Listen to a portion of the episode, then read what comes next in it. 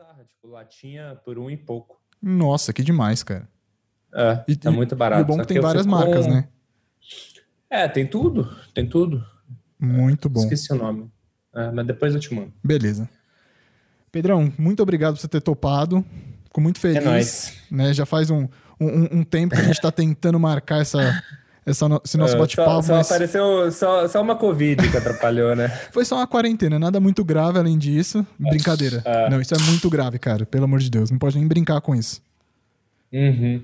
Porque ainda mais na data de, de hoje, né? Hoje é dia 19, não sei quando vai ser lançado o, o episódio, mas eu vi que chegou a um milhão de, de contaminados, né? Então é um negócio que é, é bem pesado, cara. É bizarro. Não, e, e eu acho mais. É e, ontem eu, eu, até te falei da, da questão da, da pauta. Eu fiquei até meio assim, porque eu falei, cara, a gente vai falar de um bagulho que é muito legal, né? Que é viajar, conhecer lugares é. novos, e a gente tá enfrentando uma coisa que parou extremamente tudo que a gente tava fazendo, né? Então, é claro, bizarro exatamente, isso. Exatamente. Exatamente. Me dá um segundo. Claro, vai lá. Beleza, vamos lá então. Então vamos lá, vamos retomar do. Bom, de novo, obrigadão por você ter né, topado participar do, podcast. Né? Apesar de ter é sido. Nóis, Esse é o seu primeiro podcast?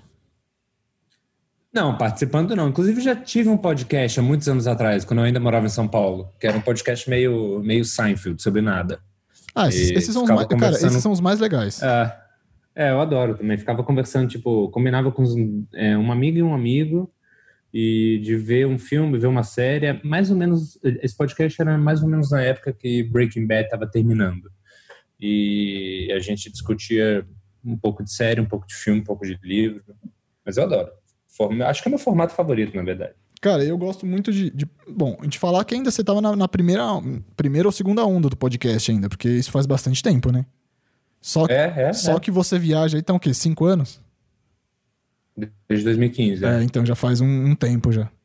É. E as pessoas devem estar ouvindo e se perguntando com quem que ele está falando, né? então, estou falando hoje com, com Pedro Beck. É um cara assim que ele já conheceu mais países que todo mundo junto aqui. Vamos dizer assim. Menos do que eu gostaria. Não é? Carioca, flamenguista doente. Gostou de ver seu time jogando? Do, não, gostar não gostei não, né? Sou contra, mas postei lá no Twitter, olha, sou contra o futebol, mas assim, é meu time, então fez gol, vou comemorar e meu time é melhor que o seu, então não me enche o saco. Total, total isso. Cara, eu ia até falar isso que eu achei mó viagem que ia, rolar, que ia rolar o futebol ontem, Tipo, o. É cara do Brasil, né, cara? É um não é. Se, né? se, se tá... você for pensar assim numa, numa charge ou qualquer um cartoon, assim, você imagina, tipo, metade pegando fogo e outra metade o pessoal jogando bola, sabe? Tipo. É, é aquele meme do cachorro na sala, sentado com fogo Total. atrás dele. Tipo, Total. É, é o Brasil, é o Brasil. Mas. Cara, então eu vou fazer o seguinte: eu vou deixar pra, pra você dar um, uma apresentação de você mesmo, que eu até falei no último episódio, que eu acho que a a auto-apresentação é muito mais legal do que quando você tem uma apresentação por parte de um terceiro. Né? Então, claro, fique claro, à vontade. Claro. O, como, como, dizia, acho que era o Silvio Santos, o microfone é seu. O microfone é meu. Bom, meu nome é Pedro Beck, eu sou várias coisas. Eu posso ser um fotógrafo, eu posso ser um filmmaker, eu posso, eu posso ser um criador de conteúdo, é, eu posso ser um motorista, se você quiser, porque eu adoro falar entre as coisas que eu faço, que eu sou um driver, um motorista. E eu moro na estrada desde 2015, criando conteúdo para marcas, parceiros, clientes, patrocínios e para mim, para os meus cachorros. É, comprei um motorhome no Texas em, 2000, em, dezembro de 2015. A ideia era viajar um ano e voltar para minha vida, só que não é assim que funciona, né? A gente é pego de surpresa pelas coisas que acontecem no, no universo e me apaixonei completamente pelo esse estilo de vida e nunca mais quis voltar para a cidade grande, nunca mais quis ficar quieto, parado. Hoje em dia a ideia de morar num lugar só acho que é meu maior pesadelo. E eu fico alguns meses aqui em São Paulo trabalhando, me preparando para a próxima viagem, já me dá uma vontade louca de ir embora. E bom, é, viajei um ano entre Estados Unidos e Canadá de motorhome, e aí fiquei um pouco entediado e falei, ah, vou descer as Américas. Tranquilo, né? Numa... É, tranquilo, ah, é, beleza, Américas, vou, vou, dar uma volta ali.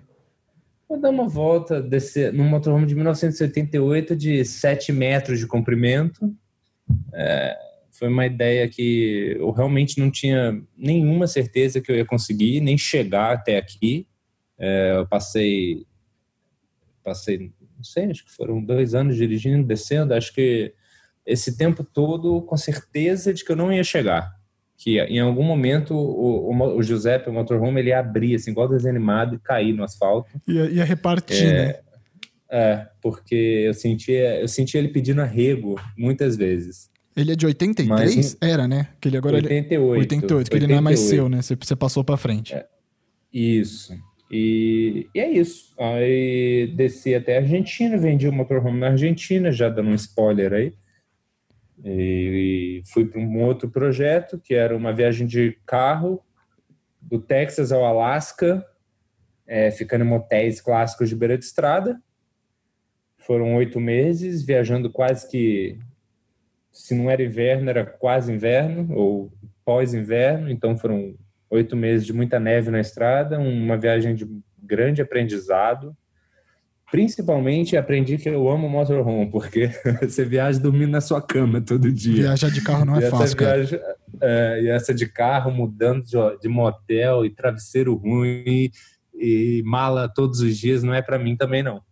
Não, e então, detalhe, você viaja com dois cachorros, né? Não é, não é, não é, já, já, assim, já é difícil viajar é. de carro. Você via, você completa uhum. A conta ainda com mais dois cachorros.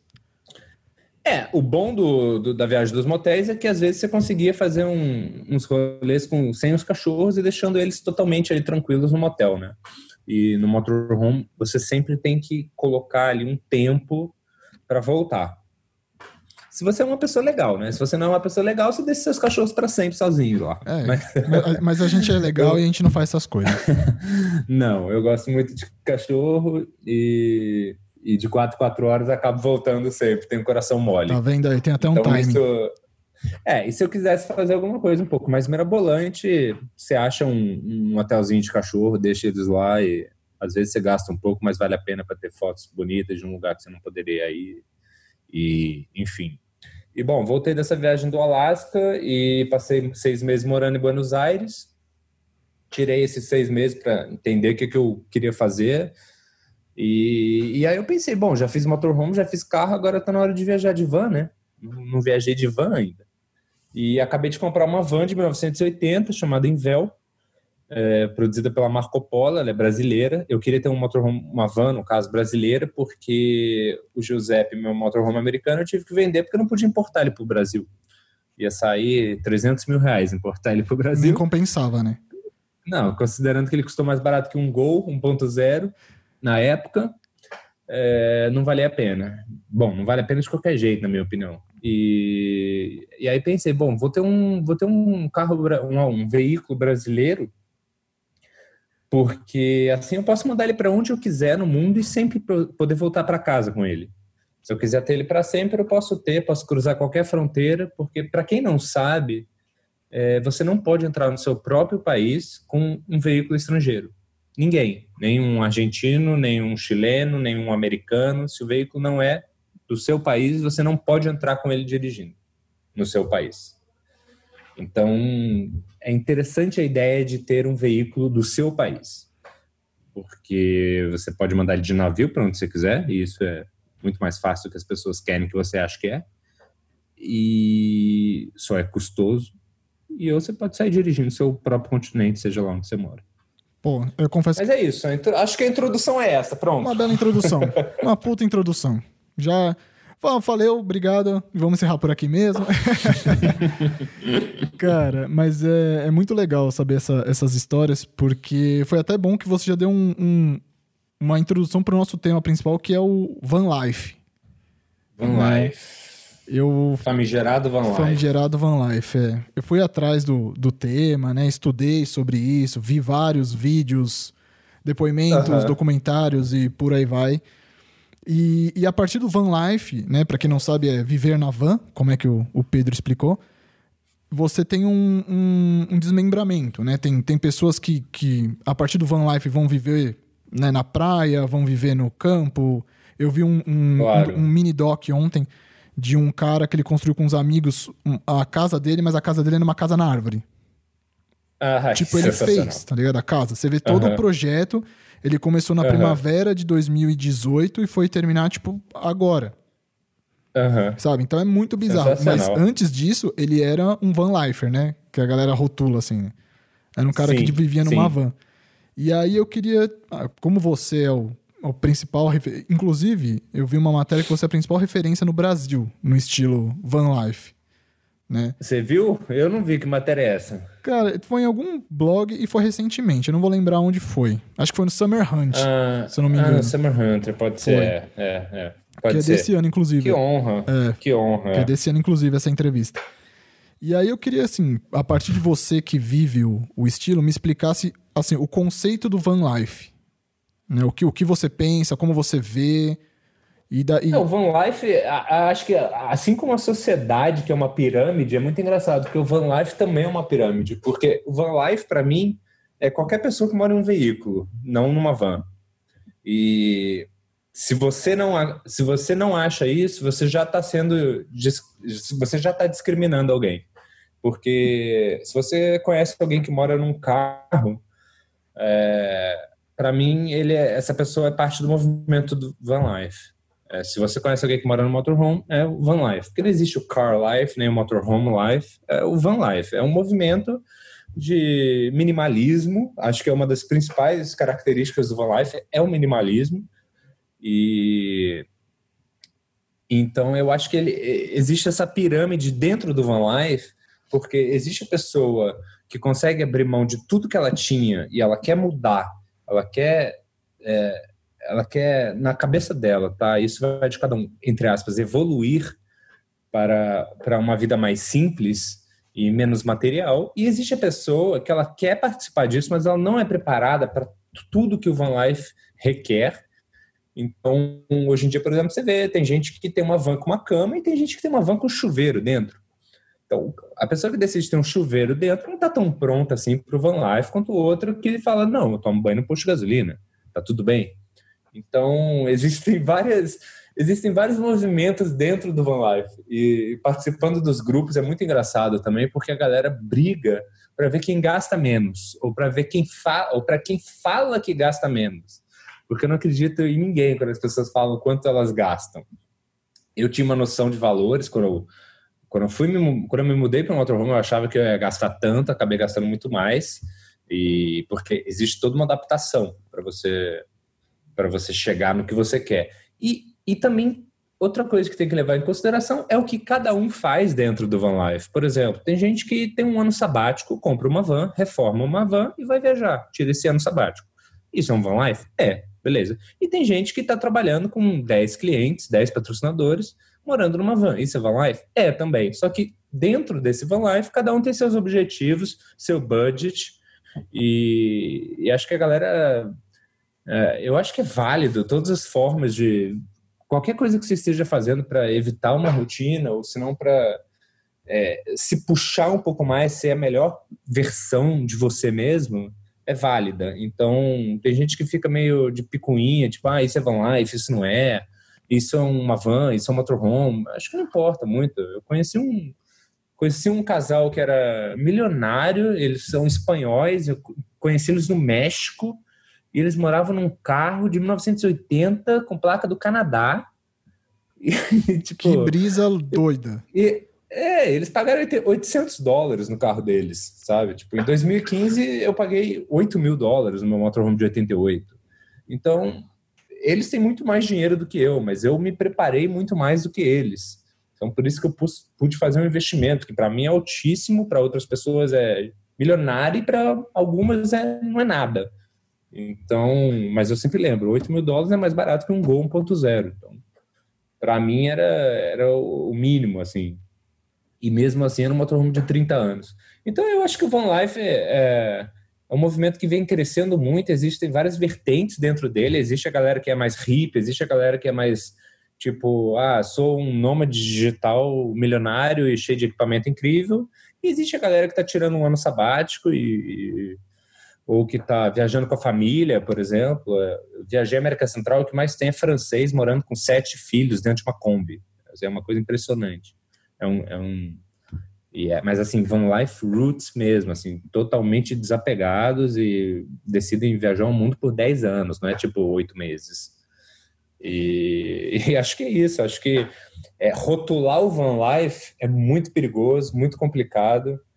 É, então, acho que o van life é qualquer pessoa que decida romper um pouco com a vida que tinha numa cidade grande ou uma rotina muito muito fixa, muito engessada para viver um pouco na estrada. Melhor explicação impossível. Porque de tudo que eu é, é não, porque de é polêmico, é então, é polêmico. É, porque de tudo que eu li, você resumiu de uma forma muito assim sucinta, né? Uma coisa muito cheia de tudo que eu que eu li, que eu vi, que uhum. eu estudei. Então acho que saiu melhor que a encomenda. E... É difícil, acho que é difícil. Não, é total. É... É, é um movimento assim é como qualquer outro. E ah. é difícil porque sempre vão ter os, os caxias da vida, né? Tanto, uhum, igual você exatamente. falou, que vai ter o, o, que gasta menos e o que vai gastar mais. Né? É, tem, é, eu participo de vários grupos no Facebook, a galera até hoje fica tentando falar, gente, quanto custa participar do Van Life, viver o Van Life, morar numa van? E aí tem, tem cara que responde assim, ah, custa 500 dólares. Aí o outro fala, ah, não, custa 3 mil dólares. Tipo, não existe, tipo, um, jeito certo. Depende quem é você, quantos anos você tem. Você tem filho? Você tem marido? Você tem mulher? Você tem namorado, namorada? É, você tem cachorro? Você tem gato? Você vai viajar um continente? Você vai viajar um país? Você vai viajar 20 continentes, 20 países? Tipo, sabe? Cada um tem um. Cada um tem, seu carro é diesel, seu carro é gasolina, de que ano que ele é? Quanto ele consome? É, qual o peso do seu carro para a gasolina que ele está consumindo? Sabe? E aí o cara que fala que gasta 500 começa a brigar com o cara que fala que gasta 3 mil, porque fala, não, mas você é um playboy, porque você gasta 3 mil. Não, de repente é um, um cara mais velho que precisa de um pouco mais de, é, de conforto, por exemplo, enquanto o outro é um moleque de 18 anos que não precisa de nada, e de repente ele gasta mesmo 500 dólares, e tá tudo bem. E o outro, de repente, gasta 3 mil e tá tudo bem também. Não, é, é, foi até legal você falar isso, porque eu vi um vídeo ontem, foi não, anteontem, de um cara que ele construiu um. Cara, juro, era literalmente um apartamento em cima de um, de um mini caminhão. Eu não vou lembrar. Ah. Não, era uma Ranger, uma Ranger americana. Uhum. Ele construiu a, a, né, a parte traseira, ele fez o, o apartamento, porque não é um motorhome, né? É um apartamento. E Sim. aí o cara perguntou para ele quanto que pesa o seu carro. Ele falou, cara, pesa 7 toneladas. Ah. Cara, 7 toneladas. para você andar para cima e para baixo por aí é uma puta. É um pois puta é, gasto. Olha, vou te falar eu dirigi 110 mil quilômetros num carro que pesava 5 toneladas. 5. Então, aí, e você sabe o quanto que isso gasta. Toneladas, é. Você, é, tem noção de é. quanto que pesa um carro, de quanto que vai isso no seu orçamento. Então, acho que o que você falou é totalmente é. válido. Né? Mas... Não, tem gente, é, tem gente que tem uma visão... É, bom, eu tinha e acho que muita gente tem uma visão muito romântica também, sabe? Acho que, eu imagino que a gente ainda vai entrar nesse tema, mas... O Van Life tem perrengue pra caramba. né, eu, eu coloquei um pontinho nesse aí na pauta. Fica tranquilo, vamos entrar nessa daí. Tá. Mas antes tá. disso, eu queria saber de você o seguinte: o que te levou para essa vida? Né? Porque você, é. você mexia com publicidade, você, como você falou, você era fotógrafo, Sim. videomaker. Eu vi também no seu, no seu site que você fez vários, vários trabalhos e tal. E o que, que te levou, assim, um belo dia você acordou e falou: cansei, vou mudar é, cara, essa vida. É uma disruptura. Sabe qual é o problema? A gente se força tanto por tanto tempo. É, eu não vou entrar no. É, eu não vou entrar no. Porque senão eu vou perder minha credibilidade. A partir do momento que eu falar a palavra que eu vou falar, eu vou perder minha credibilidade. Mas vamos lá. É, o capitalismo, ele te faz trabalhar até você morrer. Exato. Então, se você se cobra muito, se você passa anos trabalhando, trabalhando, trabalhando, sem cuidar um pouco de você, pensando só no trabalho, no dinheiro, é, vai chegar um momento que você vai surtar. Você pode surtar com 25, com 35, com 55, com 80 anos, mas em algum momento você vai surtar. E eu me mudei para São Paulo, eu sou carioca, me mudei para São Paulo com 18 anos de idade, muito novo, e trabalhei até os 28 sem parar, tipo, é, mas assim, sem parar, sem parar. E me envolvi também com noite, então trabalhava com festas e, e fui sócio de uma casa noturna. É, muita, por muitos anos chegava em casa de manhã, então isso quando era mais novo, claro. E em algum momento eu comecei a cansar, comecei a cansar, mas você vai se puxando mais e mais por causa do dinheiro. E, e foi um movimento natural, assim, para mim. Eu comecei a. Meu cérebro começou a ir para um outro lado e minha vida tá, indo para o lado oposto. E aí, em 2015, foi a gota d'água. Eu falei, gente, é, tô indo embora, dei tchau para todo mundo, dei tchau para tudo, me planejei sem falar para ninguém. Passei um ano me planejando e isso é uma coisa que eu sempre falo, não existe um erro que eu talvez tenha cometido foi esse, é planejar demais. É, eu acho mais importante é você ir, depois, a partir do momento que você foi, você começa a pensar, tá, agora eu, eu saí de lá, saí daquilo, o que, que eu faço agora? É, porque se você planeja demais ou quer ou faz uma conta de um dinheiro que você precisa, você pode nunca conseguir ir embora. Então, eu me planejei, mas fiz a promessa assim, eu vou, independente se eu conseguir. Então, foi isso. É, nada muito, nada especial, mas uma consequência de coisas ao longo de décadas que foram me deixando cansado e, e o clichê de a vida não pode ser só isso. É, do alto, eu falo isso do alto do meu privilégio, tá? De classe média. Claro que tem muita gente que gostaria de fazer isso e jamais vai conseguir.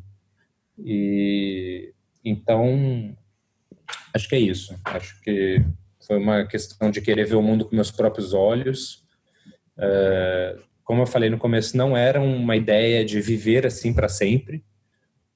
E, e hoje é uma coisa que é muito mais próxima. Eu prefiro viver assim para sempre do que viver uns anos na estrada e depois alugar um apartamento no centro de São Paulo. Sabe? E é um, é um negócio, Ou... acho que se, se tornou muito natural. Eu acho que, no, igual você falou, no começo foi uma, neura assim, de planejar e tal, para tentar sair o menos errado possível. Claro.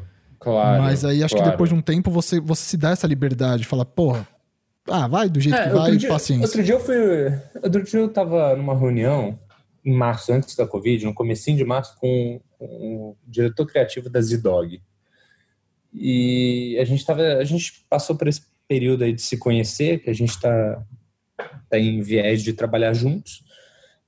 E, e aí eu tava contando uma história ou outra da estrada e tal, e aí eu falei para ele, não, e aí, pô, ele falou, mas o motorhome quebrava muito? Eu falava, cara, quebrava muito, tipo, dormia na mecânica toda semana, ou todo mês, pelo menos, e... Mas para mim era incrível, eu falei assim, ele já me olhou com uma cara assim, é, o motorhome quebra, tipo, o cara fala, ó, o serviço só vai terminar amanhã, você vai ter que dormir aí. E aí eu ligava a extensão, a conexão do motorhome, a energia do motorhome na mecânica, a mecânica tinha banheiro, Wi-Fi, e às seis da tarde os caras iam embora e fechava o portão e eu soltava meus cachorros na mecânica. Então eu dormia que nem patrão. E aí ele olhou para mim e falou: Caramba, olha que loucura. Você acabou de falar que você dormia igual patrão num carro na mecânica. Tipo, para muita gente isso seria um inferno. Total. Então, é o que você falou agora, cara. Tipo, acaba se tornando uma coisa é, quase que natural quando você vive nessa vida assim. É, por exemplo, quando você se muda para uma van, para um motorhome, você vai dormir no camping, você não vai dormir na rua. Mas depois de um ano fazendo isso da vida, você vai falar, cara, por que, que eu durmo num camping? Por que, que eu pago todos os dias para dormir? Tipo, eu, eu moro num, eu moro, minha casa, ela é motorizada. Se alguém bater na porta, se alguém me encher o saco, eu ligo o motor e vou embora. Isso foi uma pergunta que eu fiz pro, pro cara quando eu comprei o motorhome. Eu tinha plano já de dormir em estacionamentos de Walmart, que é uma coisa muito normal nos Estados Unidos. Aí eu perguntei pra ele, mas o que, que eu faço se um maluco bate na minha porta? Ele falou, cara, liga o motor e vai embora. É, é uma coisa tão é simples, né? Mas que na, na hora você tá assim, pensando em. Claro, você tá te pensando claro, três passos claro. à frente do que o problema real é, né? Lógico, porque você tem um período longo de, de transição para tirar todas as neuras que você teve a vida inteira sobre violência. Cara, e eu acho que essa própria neura que a gente carrega para sempre, assim, para né, pra quem não, não, não vai por essa linha de não, não, digo nem o próprio van life, de tipo se libertar, mas acho que é abrir a cabeça mesmo e, e se propor a, a, outras coisas, sabe? Claro. Então claro. acho que é uma, é uma neura que, assim, a gente nem sabe por que é, a gente só aceita e, é. e toca a vida desse jeito e, e vai que vai, sabe? Então. É, tem uma frase que eu adoro que é, é vai sem medo, mas se você tiver medo, vai mesmo assim. É isso. Isso para tudo, para qualquer coisa.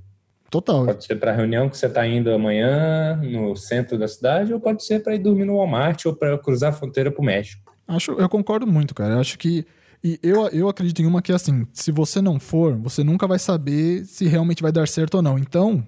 Exatamente. Toca o é, barco é, viver do e vai né? É.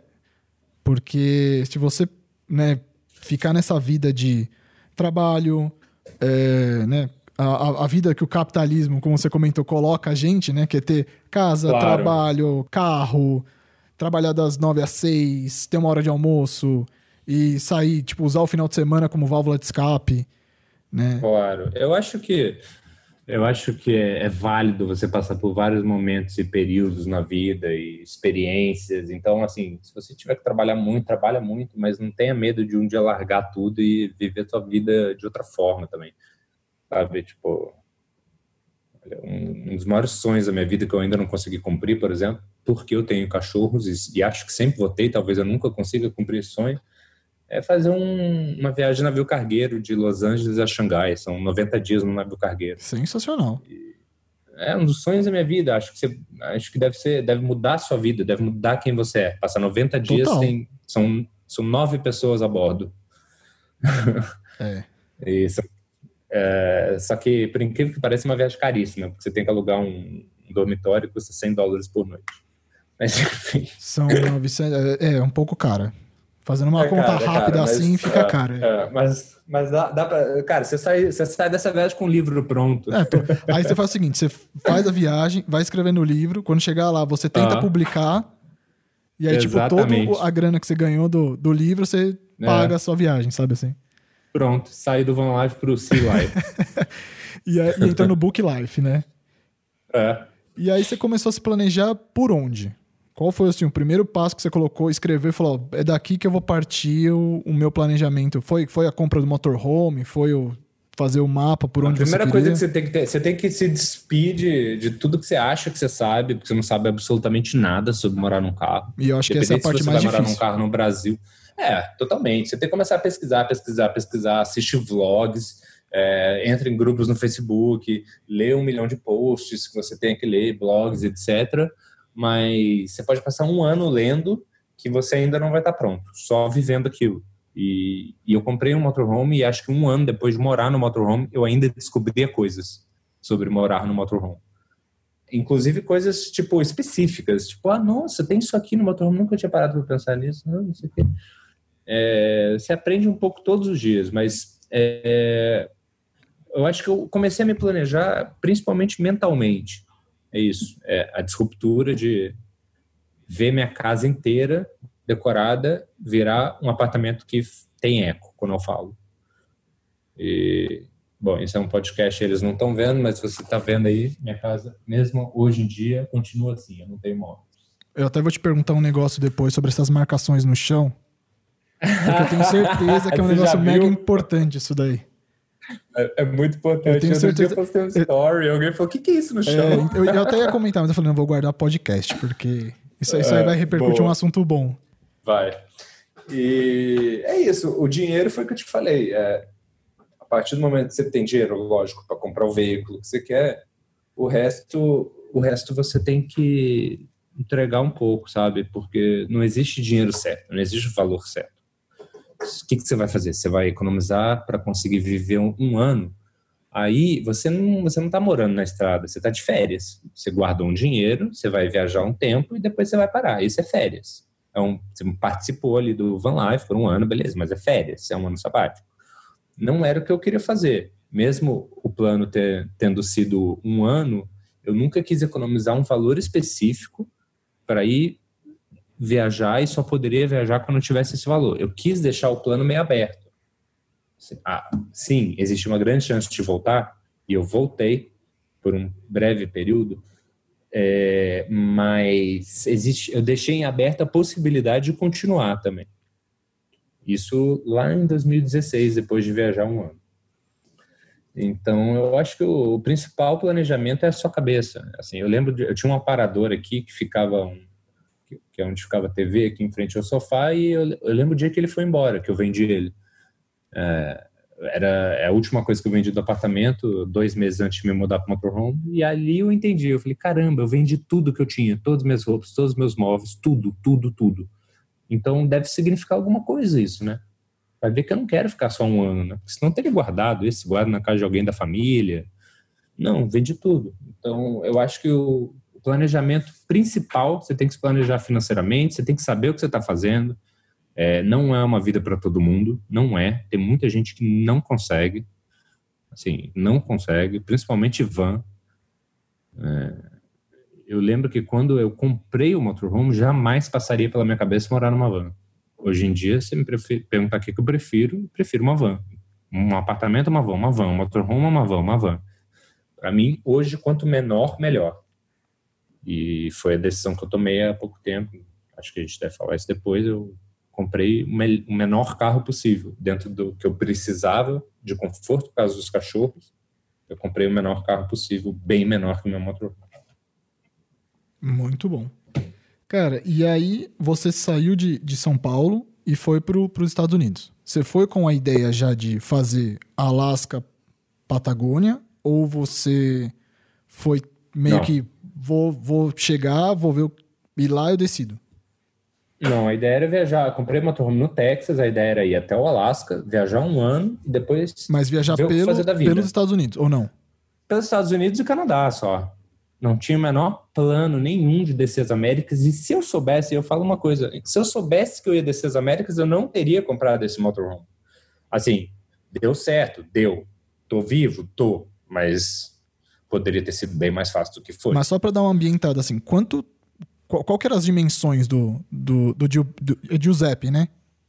Carinhosamente é, chamado Giuseppe. Isso, ele tinha 7 metros e meio de comprimento, o que é bastante. Não é um motorhome gigantesco para os Estados Unidos. Para os Estados Unidos ele é um motorhome pequeno, mas a partir do momento que você saiu dos Estados Unidos ele é um motorhome grande. E, então tinha 7,5 por 3, bem largo. E, ele era um ônibus, ele era praticamente um ônibus. Então, é, ele é super confortável para viajar aos Estados Unidos e o Canadá, mas um dos piores veículos que você poderia descer as Américas. Foi exatamente por isso que eu te perguntei. Porque né, quem, quem, conhece, assim, teve a oportunidade de dirigir pelos Estados Unidos e pelo Canadá, sabe que as autoestradas são muito largas, porque os carros, né, de lá são largos, são grandes, né? E aí a gente sabe que a realidade da não sei o México, mas acho que dos Estados Unidos para baixo é bem diferente. É, o México, ele é uma extensão em termos de van life, tava até falando isso outro dia com alguém, não lembro quem.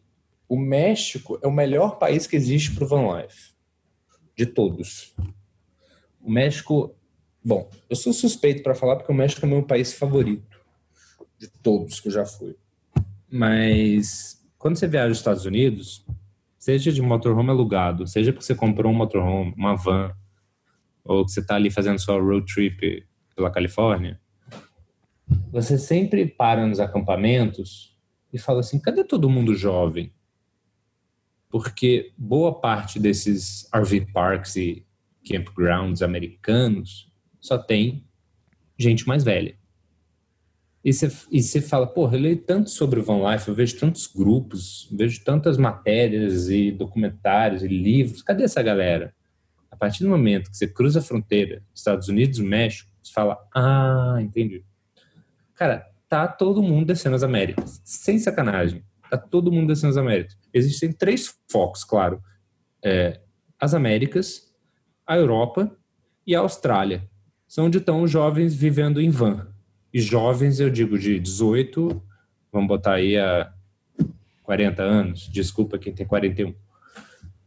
Mas é, é isso. E a partir do momento que você chega no México, que é um país que tem estradas boas, o México tem a, a, a ruta é, privada e a, e a do governo. A do governo é uma bosta, mas a privada é ótima e tem um pedágio caro. Então, você, ou seja, é democrático, você pode escolher onde você quer dirigir. E, mas as estradas em geral são boas, existem acampamentos maravilhosos. É um dos países que eu me senti mais seguro na minha vida, é o México. E passei, era para passar um mês, passei quatro meses acampando todo tipo de praia deserta. Então, cara, você me interrompe porque eu começo e, não, e vou embora, hein? Pode continuar que a história tá mega interessante, cara. eu tô aprendendo várias coisas aqui já. Nossa, mas vou embora mesmo, você vai ver. E, e é isso, cara. Acho que. É, nem lembro mais qual era a pergunta, mas a partir do momento que você sai ali dos Estados Unidos, quando, porque em algum momento, se você quer morar numa van e você comprou uma van americana, e isso é muito comum, até para o europeu, a galera vai para os Estados Unidos e compra ali, ou até no Canadá, você fica, chega uma hora que você fica entediado. Porque os Estados Unidos é chato, cara. Os Estados Unidos é chato. É tipo, é chato. Os parques, os, os, os parques nacionais parecem a Disney, só tem, tipo, família passeando, sabe? Tipo, é, é, cheio de coisas proibidas, é proibido fazer isso, proibido fazer aquilo, proibido não sei o quê, proibido não sei o quê.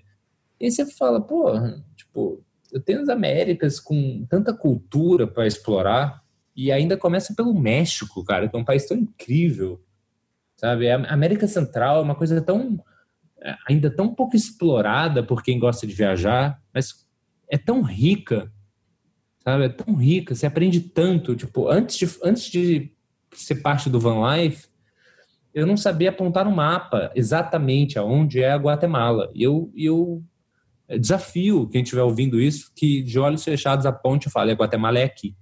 Não sabe. Não vai saber. Não sabe. E o oposto também, cara. Você está na Guatemala e você fala que você é do Brasil, 90% não sabe onde é o Brasil. 90% do guatemalês não sabe onde é o Brasil. Não faz a menor ideia onde é o Brasil. Sabe que é nas Américas, mas não faz ideia onde é. É muito louco isso, acho muito louco. E, mas enfim, foi, foi, acho que foi a, acho não, foi a experiência mais acertada da minha vida essa decisão de descer. Eu estava entediado nos Estados Unidos, eu não queria vender meu motorhome e, e eu estava no México. A ideia era tipo era continuar vivendo essa vida. Eu estava no México e tinha que tomar uma decisão. Ou voltava para os Estados Unidos, ou eu cruzava a fronteira para o Belize ou para Guatemala. E eu falei, bom, vamos lá. Não tenho dinheiro, tenho dinheiro para mais alguns meses. Então vou atrás dos clientes que acabam em alguns meses, ver se eles querem renovar, vou atrás de outros clientes, outros patrocinadores e vamos ver se eu consigo chegar até lá embaixo. Porque você tem, você pode fazer o plano A e o plano B. O plano A é você ir até o Panamá, acabou o dinheiro, você volta porque isso é bem curto. E o plano B é muito mais complicado. Qualquer pessoa que queira viajar às Américas tem que saber disso agora. Se você subir a América do Sul ou descer a América do Norte, Central, você tem que entender que existe o Canal do Panamá, existe a, as Farc colombianas, é, você não pode passar dirigindo.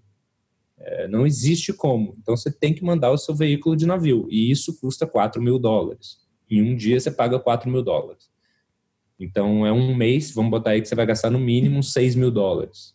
Porque você manda seu veículo de navio, você não pode dormir dentro dele e ir com ele, você tem que pegar um avião. E, ou do Panamá para Colômbia, da Colômbia para o Panamá. E imagina eu com um cachorro ainda. Então, é, você tem que, quando você decide descer ou subir as Américas, você tem que saber que existe esse mês na sua vida. É um mês chato, difícil, burocrático, cansativo. É, é, é complicado. Então, você tem que querer muito pra dar certo. Eu acho que essa foi aquela experiência assim que você falou, vamos. Acho que foi o que você falou. Se você tivesse pensado mais um pouquinho, acho que não tinha rolado. Total, do jeito não, que, é, que essa rolou. questão. Não, não pensei muito. A ideia era não pensar muito, porque se você começar a pensar muito, a única coisa que eu fiz de verdade foi olhar, porque eu já sabia dessa problemática, foi olhar, tipo, dá para fazer? Dá. Custa mais ou menos quanto? Ah, 3, 4 mil dólares ali, naquele momento, quando chegar ali no Panamá. Ali você sabe que você tá ferrado. Tá bom, até lá vou me divertir, quando chegar lá eu me viro. E isso. E eu acho que essa, uh, uh, essa despretensão que a gente tem das coisas que a gente não sabe torna a, a experiência muito melhor. Né? Claro, Porque lógico, sem dúvida. Se você ficar sem se planejando dúvida. muito, você não vai conseguir chegar aonde você assim, eu acredito muito que se você, o quanto mais você planejar, menos você vai conseguir fazer, porque você vai ficar mais claro. focado em em problemas maiores e os problemas menores vão se tornar aqueles problemas maiores. É, mas existem pessoas que são um pouco mais burocráticas e tá tudo bem. Então, essas pessoas talvez não consigam fazer isso, entendeu? Pela questão de, tipo, é, você tem que gostar de sentir frio na barriga todo dia. Porque se você não gosta, fica nos Estados Unidos, no Canadá, ou até vai para o México. O México também é ridículo, gente. Tipo, o México é uma extensão da Califórnia. Principalmente a Barra Califórnia ali no México é, tipo, tranquilo. Então dirige ali, fala que foi para o México, olha que legal, foi para o México e volta para os Estados Unidos. Pronto. Porque dirigir as Américas, você tem que querer passar perrengue. Você tem que querer, porque todo dia você vai ter frio na barriga, você não vai saber exatamente onde você vai dormir, se o acampamento que você está vendo no aplicativo que você usa realmente existe, e se o posto de gasolina que as pessoas dormem realmente é seguro. Então, é uma grande aventura, é uma grande aventura. e isso ainda que você desceu pela Pan-Americana. Né? Grande parte do caminho, acredito eu. Porque sim, sim. Eu, eu tenho quase certeza que você deve ter pego umas estradas mega ruins e perigosas. Ah, e... é. Olha, uma das, qual, qual é uma das principais estradas do Brasil? A Dutra? É, eu acho que é, pode Todo ser a Dutra. Todo mundo conhece é. a Dutra, né? Todo mundo conhece a Dutra. Então, imagina que você está na principal estrada da Guatemala, imagina que é a Dutra, tá? E, e duas coisas. Uma, o asfalto acaba. Isso é a coisa mais normal da América Central. Tipo, na principal estrada do país, o asfalto acaba. Dois, você está ali participando dos seus grupos, olhando seus aplicativos, que é a única forma de você realmente conseguir sobreviver a essa viagem, você tem que dar uma olhada antes no que você está fazendo. E você lê coisas do tipo, olha, você tem que ficar nessa estrada, porque se você virar à direita, a chance de você ser assassinado é muito grande. Porque ali tem isso, isso e isso. Tem, tipo, não sei quem, tem a guerrilha, tem o povo com o machado que vai te roubar, vai arrancar. Então, tipo, você tem que pesquisar, mas você tem que se deixar levar todo dia. E, e o, o que eu falo sempre é que o brasileiro nasceu pronto para descer as Américas. A gente mora no Brasil, cara. A gente está acostumado. Eu sou carioca. Eu passei a vida inteira, tipo, sabendo que eu vou cruzar o túnel ali e é capaz que tenha um tiroteio dentro do túnel. Então, quando quando eu estava dirigindo a Guatemala ou El Salvador, que é o país com o maior número de homicídios do mundo per capita, é, você para numa blitz da polícia, vem aquela, vem aquela sensação do carioca. Será que é uma blitz de verdade? Ou é bandido fingindo que é blitz? Sabe? Então, tipo, não tem como você saber. Mas o lado bom de ser brasileiro e fazer isso é que você. O americano, por exemplo, ele. Por que, que ele tem medo do México? Porque o americano não sabe distinguir direito o perigoso do feio. O americano vê aquilo com cara de México e acha que é feio, é bandido. Vê o cara mexicano meio estranho, acha que é estuprador, porque é tão, é tão distinta a cultura para ele que ele já pré-julga tudo. A gente não, a gente é um povo que é uma mistura de tudo. Então a gente sabe que o lugar feio pode ser o lugar mais seguro do mundo e o cara estranho pode ser a pessoa mais doce do mundo. Então a gente não julga tanto antes.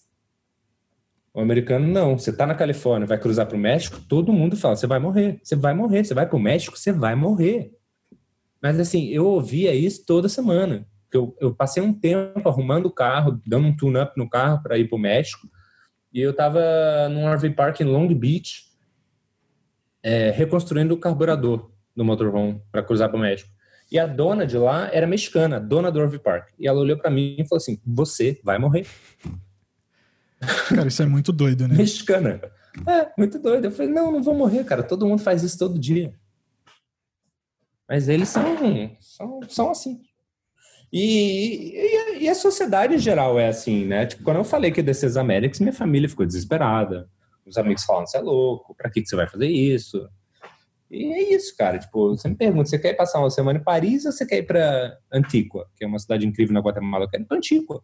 Tipo, vai de cada um isso, vai do que você quer viver, das experiências que você quer contar. Eu acho que a, a falta de informação, né, informação Total. honesta, vamos dizer assim, é ela é que, que gera todos esses problemas que a gente vive, porque Total, você, total. É igual você comentou agora, você sabe muito mais sobre Paris ou, ou sobre Antíqua?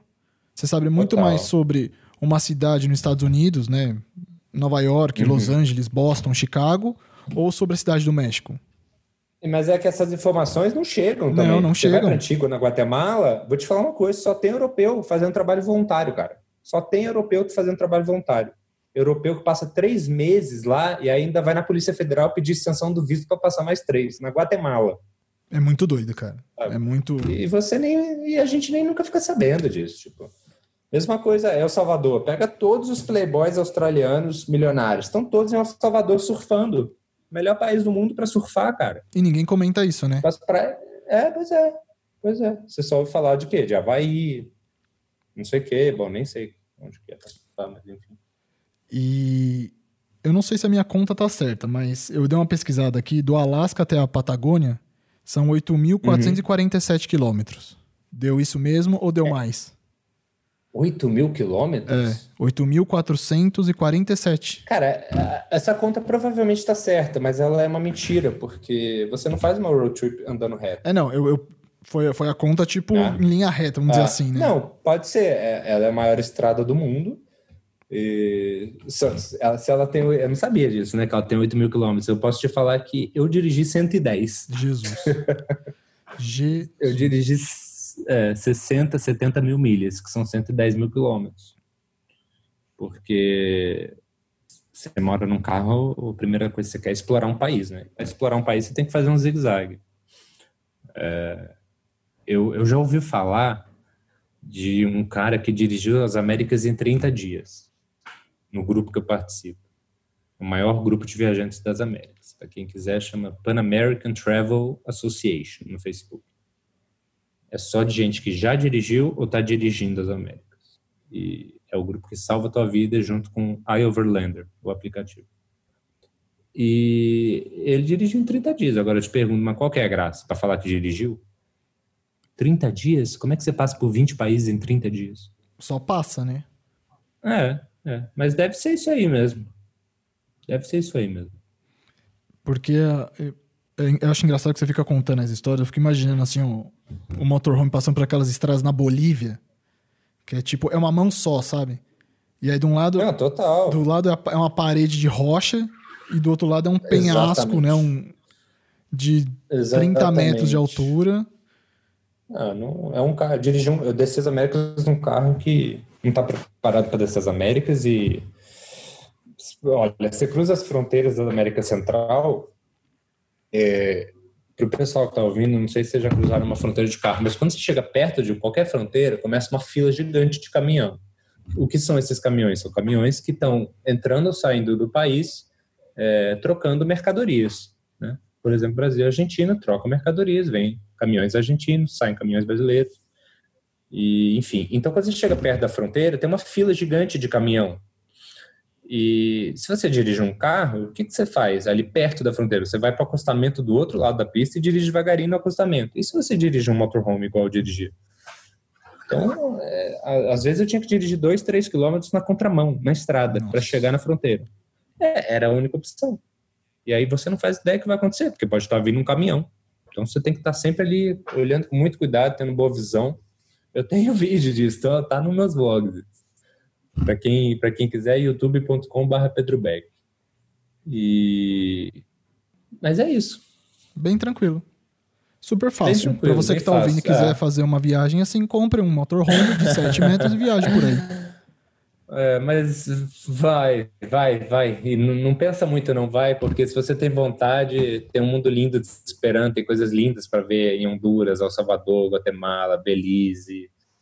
É, Nicarágua, Nicarágua é incrível, Costa Rica. Costa Rica tem 50 mil europeus e 50 mil americanos se mudando por ano para Costa Rica. Eu se tenho aposentando uma, na Costa eu Rica. Eu tenho uma amiga que estudou comigo na época da escola, que ela morava na, na Costa Rica. Ela foi assim para fazer intercâmbio, uhum. porque eles falam inglês, né? Na Costa Rica. Sim, sim. E ela foi, ficou um tempo, casou, teve filho, agora ela mora em, na Flórida mas por causa da, da empresa. Né? Ela trabalhava Sim, na Microsoft é. lá de, de, da Costa Rica e foi transferida para os Estados Unidos. É, quando eu, quando eu cheguei lá, eu levei um susto também. Parecia que eu estava na Flórida. Tudo, tudo construído imitando os Estados Unidos, todo mundo fala inglês, é uma população idosa gigantesca, porque é um lugar incrível para você se aposentar. E, e bom, se você é europeu, americano ou de algum país de primeiro mundo, a moeda vale muito a pena, né? O, o problema da América Central são os desastres naturais, porque de resto, é, realmente é, se você gosta de praia, de calor, é um lugar incrível também para morar. Eu, eu já cheguei a ler em alguns lugares que a, a Costa Rica seria um, um, um outro estado fora dos Estados Unidos, além do Havaí. Né? Exatamente por isso, porque a, a população americana é. que vive ali é muito grande, cara, é. muito grande. Olha, eu lembro que quando eu estava na Costa Rica, eu já comecei a pensar que eu tinha que pegar um avião com os cachorros para cruzar do Panamá, que era o próximo país, para Colômbia. Aí eu fui olhar a caixa de cachorro, né, o kennel para voar. E, para quem não sabe, isso custa em média uns 100 dólares. Na Costa Rica custava 250.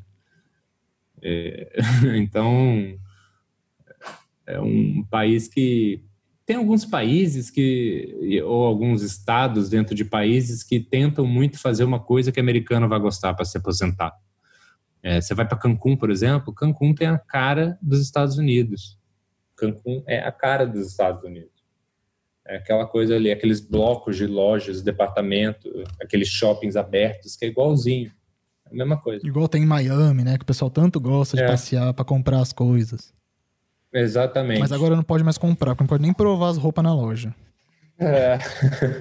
e aí, eh, bom, como a gente já tinha dado spoiler no começo, a gente vai contar agora as verdades, né, sobre o, a van life que ninguém conta, porque esse foi, foi um outro ponto que eu vi na, nas pesquisas, que o Instagram, né, principalmente o, o Instagram, como, assim como as outras uhum. plataformas, mas principalmente o Instagram, ele elevou o nível da, da van life muito para cima, assim. Tipo, claro. É, por quê? naturalmente você só vai postar, mostrar o, o legal da, da história. Claro. Né?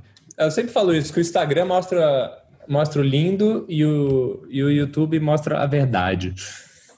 E aí, muita gente tava, tava comentando numa, numa matéria que eu li que tem até um, um filme que conta a real verdade sobre a van life. Né? Porque é. tem uma galera assim que é total instagramável, né? Que faz a, é. as road trips, tira as, aquelas fotos lindas que a galera fica pirando, fala, nossa, que irado e tal. E aí tem, o cara, ele teve a, a, assim, a coragem, vamos dizer assim, de fazer um documentário falando da, da verdade, de como que é viver numa van, como é que a galera que vive na van realmente vive, né? E, e aí eu queria entrar uhum. nesse assunto com você. Como que é o, o real do real? Olha, é é engraçado, né? Porque eu morei no motorhome muitos anos e eu, eu ouvi uma frase que era muito verdade. O, o, o Van Leifer é, é a pessoa mais doida do mundo, porque é a única pessoa que carrega o próprio xixi e o próprio cocô durante dias. E é isso.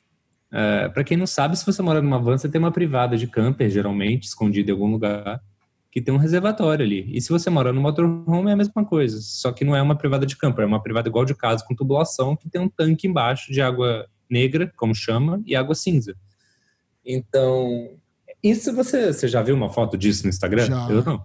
Não, é, não, não. eu não. Eu vi um, foi o que você falou, eu vi no YouTube os vídeos. É, pois é. É, pois é. No YouTube o pessoal mostra como é de verdade. No Instagram você só tem a paisagem linda lá e você acha que o lugar é lindo, mas não. A pessoa acordou 5 da manhã para conseguir aquela foto, né? E...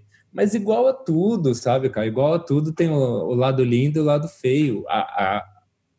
No fim, o que importa é o quanto você quer, o quanto que você está disposto, quem é você, é, como, o que que você abre mão e o que que você não abre, é, o quanto você está afim de mudar quem você é, por que, que você está aderindo ao Van Life, o que, que você espera ganhar, sabe, com o Van Life. Faz uma lista de prós e contras e aí você vai descobrir se você, se você vai funcionar ou não, ou não, ou vai testar e, e ver o que acontece. Mas é, a verdade é essa, a verdade é que é, é difícil pra caramba, é, principalmente se você fica em um país é tranquilo, mas se você quer ser um, um overlander, alguém que cruze continentes, cruze países, é, a verdade é que é muito mais puxado do que prazeroso. É prazeroso é, a longo prazo, pela pessoa que você se torna, pelas histórias que você tem para contar, pela experiência, por tudo que muda na sua cabeça, por tudo, de, por tudo que você vê, sabe? Tipo, por tudo que você aprende, as culturas, a pobreza. É, eu, eu, sempre falo que tipo, não existe nada igual no mundo do que viajar à América do Sul, cara. Assim, América do Sul é de longe o continente mais lindo que eu já vi, o mais rico de cultura. E a gente, a gente tende a não saber absolutamente nada que acontece. Então, é, bom, estou fugindo um pouco do tema, mas enfim, eu acho que eu acho que tem um lado bom, tem um lado ruim, tem um lado difícil, um lado fácil. É, não existe um melhor ou pior. Eu acho que você perde algumas coisas e ganha outras. Eu acho que é isso. Eu acho que no fim é isso. Por exemplo, uma coisa que faz toda a diferença no Van Life, olha que ridículo, se você tem 1,60m ou 1,90m. É verdade, faz sentido. É, se você tem 1,60m, você consegue ficar em pé numa Kombi, cara. E aí, viver o van life se torna muito mais fácil para você. Se você tem 1,90m, é difícil pra caramba, por exemplo. Pô, demais, porque Sabe? se você for ver, não tem nenhum carro praticamente que você consegue ficar claro, em pé. E é por isso que você vê todas aquelas Westphalias e aquelas combis com o teto levantado, porque a galera quer pelo menos conseguir ficar em pé para cozinhar, né? E tem a galera que não, tem a galera que não. Você vê, tem muita Kombi que é cortada, muita Westphalia que é cortada e, e outras não são. Porque cada um é de um jeito, cada um precisa de uma coisa. Eu, por exemplo, é, chegou, chegou a hora que eu queria agora, depois do motorhome, depois do carro e motéis, eu queria a van, né? Mas eu pensei, a primeira coisa que eu pensei foi, eu quero ficar em pé. E eu tenho 1,86m, então, mas eu quero ficar em pé. Então isso foi a maior dificuldade. Acabou me levando para um projeto lindo, para um carro super raro, mas era uma meta minha. Tem gente que vai falar, o Pedro é muito fútil, ele precisa de muito na vida. Não, na verdade. Ele precisa ficar em pé. Eu, eu, mas agora eu vou te defender, porque é o seguinte: eu fico imaginando que você tem que. Como você sempre pensou a longo prazo, você tem que pensar a longo prazo nisso também. Imagina você vai comprar claro. uma Kombi. Ah, beleza, tô pagando bem mais barato na Kombi, vai ser bem mais barato. Tô chutando, tá fazendo um projeto hipotético. Claro. Vai ser bem mais barato claro. para você equipar ela para ser um, uma, uma van de viagem do que você um, claro. um carro maior, vamos supor, sei lá, uma Sprinter ou até um caminhão, sei lá qual tipo de. Não, ou, total, até mesmo o trailer total. que você tinha, né? O motorhome. Total. E aí você vê que depois é. de um tempo, você vai começar a ter dor nas costas, porque você está sempre agachado, você está sempre. Claro. Você, você, não consegue ter a postura certa, igual você teria numa. Não, e, e, e vai do que você faz da vida, né, Exato, né, cara? cara? Tipo, tem gente, tem gente que tira um ano sabático e tem gente que está trabalhando com 10 patrocinadores. Cara, sabe, não tem como você morar numa Kombi que você não consiga ficar em pé, que não vai ter armário e você tá cheio de patrocinador, vamos supor, de, de roupa, que seja. Você vai enfiar aí, onde, o que, que você faz? O que, que você faz? Eu falo isso por experiência, cara, porque eu tive que fotografar às vezes coisa que. E aí, como é que eu vou fotografar isso sem passar primeiro? Preciso passar. Se eu preciso passar, eu preciso do ferro. Se eu preciso do ferro, eu preciso do espaço para esticar essa roupa em algum lugar. Se eu preciso do ferro, eu preciso de eletricidade. Mas se eu tiver no no posto de gasolina, como eu vou ter eletricidade? Bom, ah, eu preciso de um painel solar ou de um gerador. Olha só, tipo, o papo vai, ó, tá vendo? Enquanto, sei lá, você tá tirando um ano sabático e você é, sei lá, é professora de meditação, beleza. Você não precisa de é, nada. Tranquilo. É. Você senta ali na tua Kombi, ensina a galera no campground a meditar e acabou. Então, cada, cada van, life, van lifer é de um jeito, cada um precisa de suas coisas, então eu acho, acho difícil é, é, complicado generalizar, cara. Igual na vida normal, entre aspas, é complicado generalizar. Eu acho que tudo no van life, o van life, como a gente falou lá no começo, tem muitas vertentes. Eu, eu, foi até por isso foi um dos motivos que eu quis te perguntar o que é a van life, porque se você for pegar pela, pela parte, né, pelo nome, é uma, pessoas que vivem em van, mas não necessariamente precisa ser van. Sabe? Tem gente que vota que vive no carro, vive no ônibus, vive no caminhão, vive aonde quiser viver, cara. E é exatamente o mesmo tipo de lifestyle, só que claro, em formatos claro, diferentes. Claro. Igual você colocou, uhum. sabe? Eu vi também. É, tem muita gente que. Fala. Não, pode continuar aí. Não, não, não, é isso. Concordo. É porque. Acho que depende. Cada um tem seu veículo. O, o, outra assim, coisa que eu, que eu vi muita gente falando na questão da, de ser uma, um, um van lifer é que na maioria das vezes você diz muito mais adeus do que você gostaria de dizer, né? Para tudo assim. Então pode ser, mas também pode ser a coisa mais linda, né? Uhum. Porque olha, tem uma coisa que essa vida faz com você é a vontade de seguir em frente. E isso é muito louco. Às vezes você está num lugar que você está apaixonado, mas uh, existe uma coisa dentro de você com uma vontade de seguir em frente que é quase incontrolável, sabe? E isso aconteceu muito comigo e, e, acabou me pegando isso, sabe? Eu acabei, fui mordido por isso e sou assim hoje. Então, estou num lugar, eu quero ir para o próximo. E, mas o oposto também é lindo. Às vezes é, você vive essa vida e se planeja um pouquinho. Às vezes, por exemplo, eu nunca me planejei muito, mas eu gostava de me planejar por cinco, seis dias. Quais, o que acontece nos próximos cinco, seis dias. Então, às vezes você se planeja dormir num lugar por dois dias e você se apaixona e fica uma semana no lugar. Acontece toda hora. Então, é importante deixar isso aberto também. Teve um lugar na Colômbia, em Salento, no Vale de Cocora, que é da onde vem o café colombiano, que eu fui para ficar dois dias e passei 21. É tranquilo. É. Tava ruim, tava chato. É, é, é, é o melhor acampamento que eu acampei na América do Sul. Em Salento, no Vale de Cocora. Se alguém tiver planos de ir para lá, me procure que eu passo o nome do lugar, porque eu não lembro agora.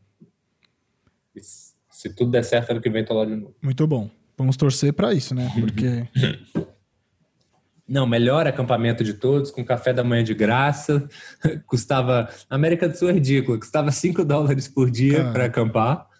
Uh, surreal, né? Com café da manhã de graça, um, no alto da montanha, com vale de cocora de fundo, com overlanders do mundo inteiro. Fiz amizades com família da Califórnia, com um casal do Canadá, com duas famílias da Europa é, e com muita gente mochilando da Europa e da Austrália também. É, isso é uma das coisas mais lindas né, do Van Life, são as pessoas que se encontram pelo caminho. É, é, é muito legal ouvir essa, essas histórias porque você vê um padrão de vida, né, ou um, um estilo de vida que a gente não tem aqui no Brasil, que é essa parada de você ir e aí você descobre como é que o que, que vai dar. Né? E o europeu, claro. o australiano também, mas principalmente o europeu tem muito disso. Né? O pessoal que é jovem vai de mochilão e, e vamos que vamos, sabe? Claro. É... É. Não, e na América do Sul tem isso também. Na, na Argentina e no Chile, cara, eles têm muita cultura. Aqui, é, aqui não tem nem como se querer ter a cultura. Qualquer coisa aqui custa 100 mil reais de van e, e de motorhome. Qualquer coisa custa 100 mil reais. O mesmo motorhome que você compra por é, já, já convertendo moeda que você compraria por 10 mil reais na Argentina, aqui custa 100, cara. É sério. Cara, assim, mesmo motorhome. Isso é muito doido, né? É muito, é, é muito, muito, fora do, é. Da noção, é. assim. Aqui, se você pesquisar, tem, tem muitos campos bons e muitos, até RV Park, tipo, onde você conecta eletricidade, água, esgoto. Tem, até existe isso, tem um no Guarujá também que eu conheço. Agora, não é. O público é outro, é uma coisa mais americana. É para o cara mais velho, é para a mulher mais velha, é para o casal que se aposentou e comprou um motorhome e está agora viajando no Brasil, ou até Brasil e a é uma coisa né, que o brasileiro faz muito. Mas o que eu sinto falta, cara, é, é, isso me faz triste, é que eu não vejo jovem aderindo ao Van Life no Brasil. Eu ia te perguntar isso agora. Nossa, eu não vejo ninguém Tipo, todo mundo me manda lá, inbox, direct, ai, que vontade, nossa, que sonho. Eu não vejo ninguém, ninguém atrás de né? verdade. Tipo, não, não. Galera, é muito. Essa gera, essas últimas gerações é, são muito, são muito é, presas ao trabalho, sabe? Eles querem. E tá tudo bem, não existe certo e errado, só tô comentando. Eles querem a estabilidade sabe? Querem o trabalho todos os dias e ou frila certo. É... Tem muita gente que fala isso, fala, nossa, você devia fazer isso. A pessoa fala, ah, não, mas é, não, mas é, é que eu sou digital signo, não, não consigo. Eu acho que é aquela parada de, de correr riscos, né? É, eu acho é, que o, essa galera, como você comentou, essa galera mais nova não tá afim de correr riscos igual. Por exemplo, eu acho que eu acredito que nós tenhamos a, a mesma idade, vamos dizer assim, né? Então, acho uhum. que a, a, gente pegou um período ali que a gente podia né, correr riscos e se deu ao, ao, ao trabalho, acho que de correr riscos, né? De ver o que vai dar, claro. como é que vai ser, o que, que eu posso claro. retirar disso. Então, e aí essa galera mais nova, até mesmo, vejo que eu tenho irmãos mais novos do que eu, eles são, uhum. assim, focados em alguma coisa e fica só naquilo. Independente se for trabalho, se for alguma outra coisa, é, é, é, é tipo, é sim e não. É verdade. Sabe? Eu acho que tem, eu acho que essa geração tem uma coisa assim de não ser presa a um lugar só, de ser meio nômade digital, mas, mas é uma coisa um eu pouco acho mais... que eles não, fica, não ficam presos desde que aquilo te traga segurança. É um, é um negócio Isso, muito exatamente. doido, sabe? É tipo, a pessoa quer o trabalho que ela vá viajar para as capitais europeias, exato, essas coisas. Exato. Isso sim, né?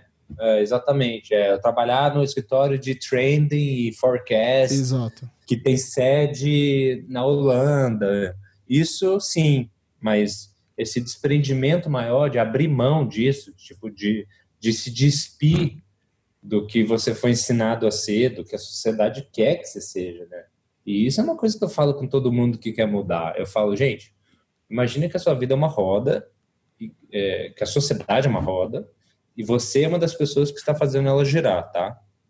É, você pular fora é muito difícil mesmo. Assim, então eu não julgo tanto quem não faz, porque eu sei que é difícil, porque tudo te prende, tudo te faz a não sair da vida que você tem, a não mudar, a não abrir mão de tudo, a não arriscar. E, e, hoje em dia, se você faz isso ainda, se você consegue esse movimento de sair e ir lá ver o Van Life, se você quiser voltar depois, é muito difícil. É muito difícil.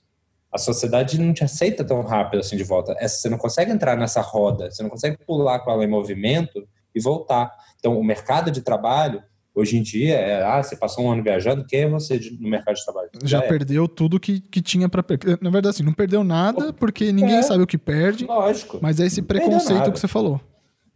Claro, claro. Ah, olha, é, eu passei cinco anos viajando, né? Eu, quando eu saí em 2015, eu era chamado para fotografar toda semana. Hoje em dia, pergunta para alguém quem eu sou em São Paulo, ninguém sabe. Ninguém sabe. Porque as coisas mudam muito rápido. Tipo, a pessoa que tinha 24 anos, hoje tem 29 e é diretor de marketing, é diretor de não sei o quê, com 29 anos, sabe? E quando eu saí, ela era quase uma estagiária, a pessoa. Exato. Então, então tudo é tudo é muito líquido, tudo é muito rápido. E então exige muita coragem, sim, porque não adianta você fazer tudo isso, todo esse esforço para ficar tipo seis meses, um ano. Não adianta, aí não, não vale tanto a pena vale tanto a pena. Se você, tipo, falar, não, eu vou tirar um, um ano é, sabendo que depois eu quero voltar para a vida que eu tenho. Aí, bom, primeiro que provavelmente você não vai voltar, segundo que você vai ser outra pessoa, e, isso não importa muito se é Van Life, não é? Se você foi para o Nepal fazer trabalho voluntário, ou se você foi para Bali meditar, tipo, não importa. Mas eu acho que eu acho que as pessoas deveriam tentar um pouco mais, porque é, tem muitas coisas muito gratas, assim, eu sou eu sou outra pessoa do dia que eu fui embora e tenho muito orgulho da pessoa que eu virei, eu não tinha orgulho da pessoa que eu era, me achava, tipo, boring, sem graça, mesma coisa que tudo, e, e, e não por e não por culpa de fatores externos e a cidade, a sociedade, os amigos, não, culpa minha, porque eu queria uma coisa maior, eu queria uma grande aventura, eu sentia que eu tinha uma grande aventura me esperando. E eu falava assim: bom, eu tô com 28 anos, eu tinha 28 anos em 2015. Eu tô com 28 anos, não, não vai rolar, já passou, já passou meu momento. E não, não existe isso. O seu momento é a hora que você vai embora, cara. Tipo, não, existe isso, pode ser 40. Tipo, tem gente, tem, tá cheio de overlander é, alemão que tem 60 anos de idade, começou agora. E tá feliz da vida, né? Ele tá feliz da vida lá, dirigindo o tanque de guerra dele pelo mundo, pelas Américas. Ninguém, se, se pegar 30 traficantes e tentar entrar, não consegue. Porque o cara quis isso mais do que tudo, ele se preparou para isso, sabe? Ele mandou a porra do motorhome dele para da Europa para os Estados Unidos e aí desceu as Américas, ou da Europa para Montevidéu e subiu as Américas. Ele quis aquilo mais que tudo. E o que eu não vejo é isso, eu não vejo a galera que querendo isso mais que tudo, porque é o tipo de coisa que você não consegue se você quiser só um pouquinho, sabe? E a gente é um país de terceiro mundo, a gente está passando por um momento complicado há anos e o dinheiro não está sobrando muito para ninguém. Então, não é que a pessoa consegue comprar uma Kombi de viagem de final de semana, não. A Kombi virou um investimento da vida hoje em dia, com a crise econômica que a gente vive, sabe? Eu não sei se você chegou a ver, acho que foi ano passado que bombou que um, um cara ele viajou às Américas num Fusca. Hum. Chegou a ver essa história? Olha, pode ser que eu tenha encontrado ele. Era um cara que ele viajou, viajava ele e o cachorro, sozinho. Eram os dois. De que país? Ele é brasileiro. Ele comprou um Fusca. Não, não, eu encontrei um chileno morando num Fusca, dormindo no estacionamento do Walmart nos Estados Unidos. Que doido, cara. Sério. Com a placa do Chile. Que doido. É. Então. Mas tem, tem um monte, cara. Eu, olha só, desculpe te interromper. Quando eu tirei o motorhome do navio, quando eu mandei ele Panamá, Colômbia, você sempre faz dupla com alguém para entrar no porto de Cartagena para ir buscar o seu veículo. A minha dupla era um americano chamado Anthony, que estava viajando as Américas de New Beetle. O cara é milionário e tem um New Estiloso, Beetle. Hein? e tá viajando as É, mas tipo. Crazy total, cara mais demente, cara. cara mais demente do que eu, sabe? Tipo. É, você querer viajar num, num motorhome igual o okay. meu, num New Beetle ou num Fusca, você tem que ser maluco. E, e, aí eu ri, porque eu falei, você é louco? Ele falou, eu olho o teu carro e olho o meu. Aí eu comecei a... É tipo, que vocês estavam competindo para quem era mais doido, né? Ah, não, o carrinho dele era tipo, dava três, sabe? Pra chegar no meu. E, e aí eu tava vendo a história desse cara, ele comprou um. Ah. Né, é exatamente a mesma história que você acabou de, de contar. Não tava feliz uh -huh. com, com, o trabalho e tal. Aí saiu do uh -huh. trabalho, aí ele sonhava em ter um Fusca. Aí com o dinheiro uh ah. -huh. da rescisão ele comprou um Fusca. E falou, cara, eu vou ficar aqui, eu vou trabalhar, não vou conseguir muita coisa onde eu tava. E ele tinha o cachorro dele. Pegou, colocou o cachorro, equipou o Fusca. Assim, equipou entre aspas, né? Porque não dá pra você fazer nada num Fusca. Claro. E, e foi. Se você procurar no YouTube, eu até posso, posso te mandar o, os vídeos dele no YouTube depois, cara. É muito, é, é muito crazy, assim, muito crazy. Sabe? Sensacional. E aí você, você vê que é uma coisa assim, por um lado, exige muito planejamento, mas por outro lado, tem gente que tá no eu vou e, sei lá, o que der deu. É. Eu vejo que tem muito brasileiro transformando doblô em motorhome. Olha que loucura. É meio doido isso. É, é mas já vi. Não sei, doblô dá pra ficar em pé? Não. Ah, cara, mas é só pra gente fechar esse, esse assunto da, da questão da, dessa geração. Eu acho que essa geração uhum. mais nova, ela é uma geração que ela quer muito, muito, assim, fazer muitas coisas, ter muitas experiências, mas não quer correr risco nenhum. Então acho que é exatamente isso. É, é a dificuldade de você se planejar de, de alguma coisa que você não sabe como vai ser. Porque, igual você claro. falou, é muito fácil você se planejar com um emprego bom e falar, pô, vou morar na Alemanha. Vou morar na claro. Holanda. Que, que seja uma cidadezinha. Mas é muito fácil você chegar lá com um trabalho e ganhando praticamente o que você ganha aqui. Né? Com todos os é custos. É o problema é você sair daqui e atravessar a porta de casa e falar: e aí? Como que vai ser o, o amanhã? E daqui dois dias? Daqui um mês? Então acho que é essa, é essa coragem que, que as pessoas da, da né, para quem deseja se tornar um van lifer, que seja igual você falou, por um ano ou por para sempre, que é o, o, seu caso, duvido que você volte a, a vida de escritório, vamos dizer assim, né? Mas é, eu acho que é isso, cara. Acho que o que falta, acho que não só para essa geração, para o nosso país mudar e, e, melhorar, é essa é a coragem de. E curiosidade mudança, também, cara. Sim. Tipo, todo mundo tá falando, ah, o novo mundo, a galera vai fazer mais road trip. Outro dia eu postei no Twitter, vai porra nenhuma. Tipo, a galera vai para sempre continuar indo para Paris, passar uma semana de férias, sem nunca nem pensar na ideia de pegar o carro dela, que está na garagem dela, e ir até o Chile. Sabe? Tipo, tá, tá saindo, saindo matéria no New York Times e vários lugares falando, não, road trip agora vai ser a nova moda, porque você está dentro do seu próprio veículo e não tem. É, e vai ser mais seguro, mais limpo, não sei o quê, motorhome. E eu, eu não acredito, eu acho que dentro desse nicho pode ser que seja lá, os números subam 8%, sabe? Acho que é isso, não, Mas não vai, não vai ser uma mudança relevante, cara. Infelizmente não é. É, também acho que não. Também acho que não. Eu li uma matéria, putz, é, eu não vou lembrar o nome da, da moça que escreveu. Ela é ela é, faz trekking, trilhas, que ela é até patrocinada uhum. pela do North Face. Não vou lembrar o nome dela. Uhum. E ela escreveu para pra Isto É, falando exatamente como que vai ser o, o futuro dos, dos, do o, o turismo pós-pandemia. Ah, eu sei quem é também. Eu vi essa matéria e também não lembro é, o nome é, dela. Então.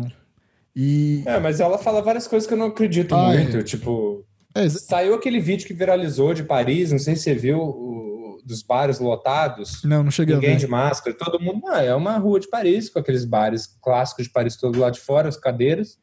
E, bom, e essa também é a nova orientação.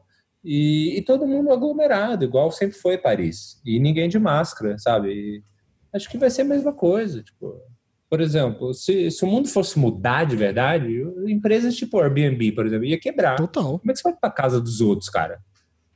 Como é que você vai alugar um apartamento em Paris? Você não sabe quem é o dono, você não sabe se o dono tem Covid, se tipo. Se, se o apartamento tá esterilizado, dono... tá limpo o suficiente, é, é, cara. É.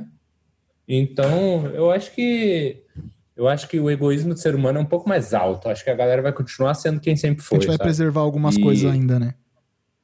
É, a gente março falava, ai, nossa, tadinho dos italianos, né? Olha lá, eles morrendo. E agora eu tô cheio de amigo aqui furando a quarentena, cara.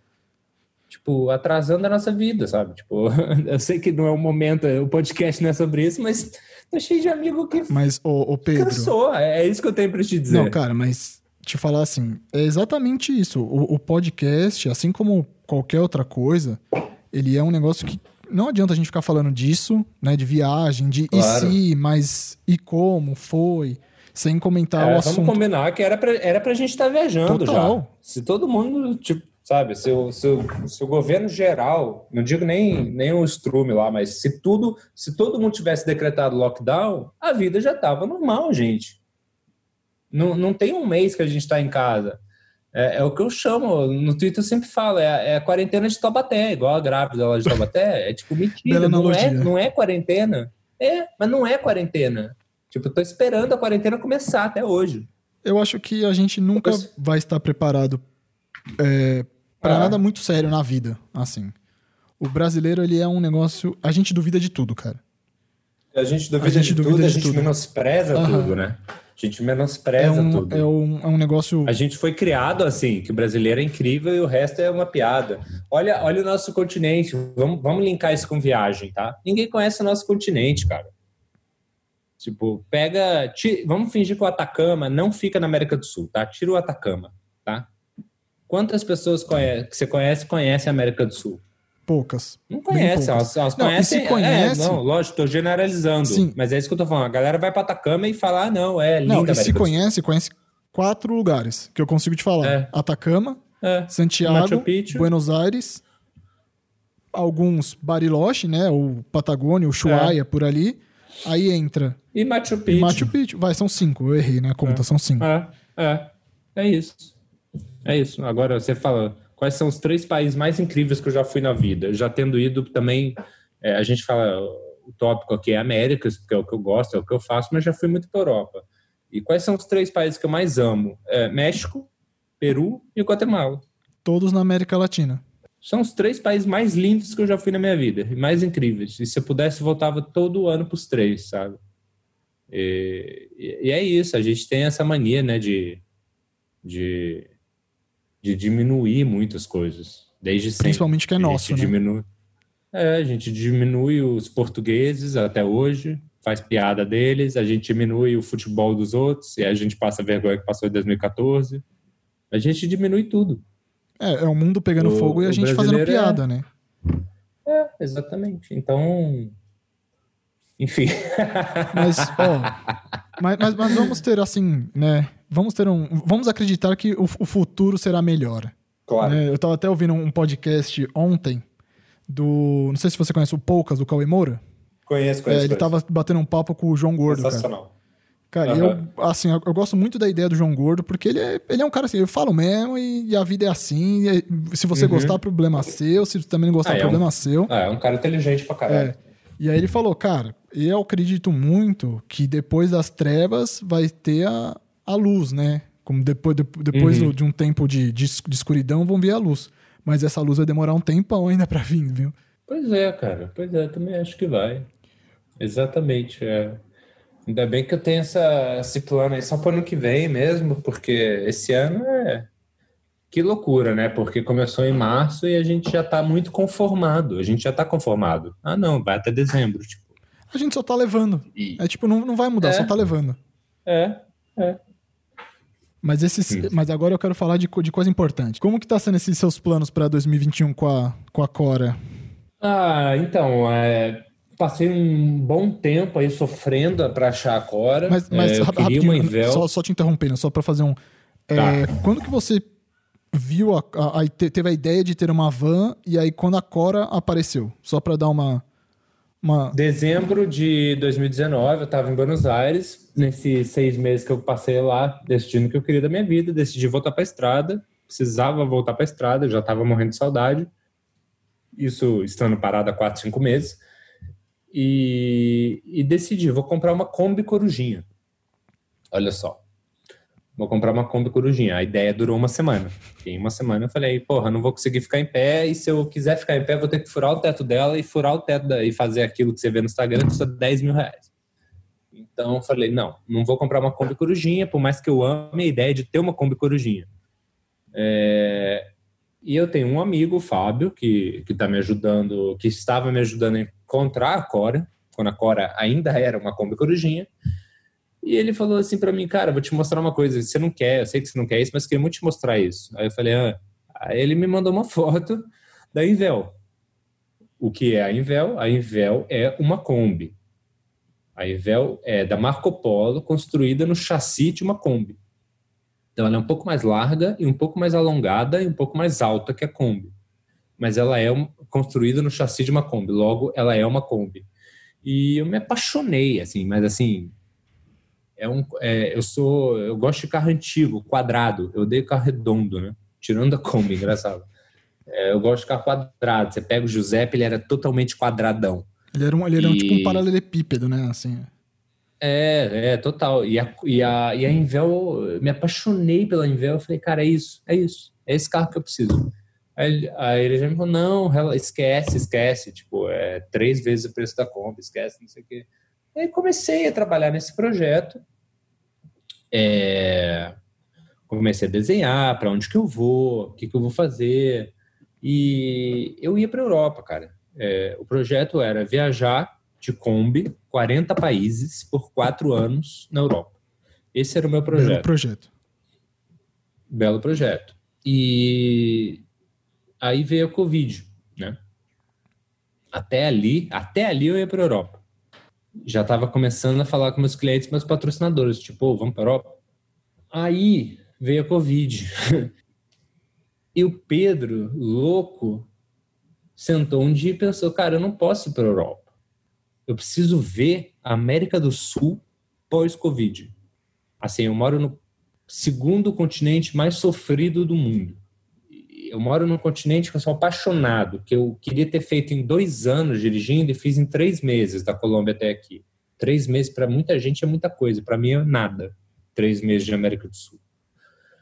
E aí eu pensei, eu preciso ver a América do Sul pós-Covid. É, é uma ideia assim quase que romântica. Eu quero ver como, como estaremos. Eu quero ver como o senhorzinho lá no deserto do Peru vai estar.